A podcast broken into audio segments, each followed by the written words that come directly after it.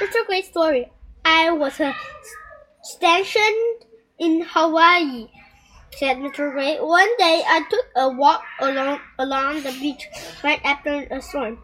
I met a young lady coming from the other direction. The sun had washed all the shells into beach.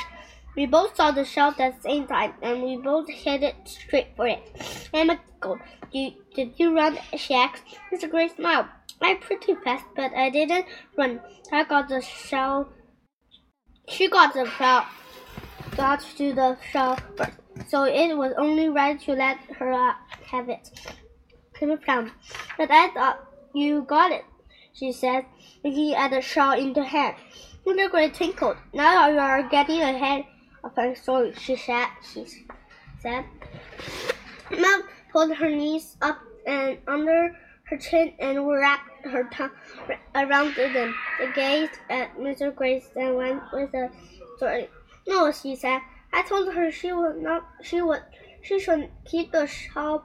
That's what started uh, talking. Turned out. Turned it out. We both loved to collect, collect shells. She was a teacher in a little school in the, on the island. Sometimes she would bring her students down the beach to find shells. Then they would use shells that they found in the project, in art project. He said she liked to help her students see that God is an artist too.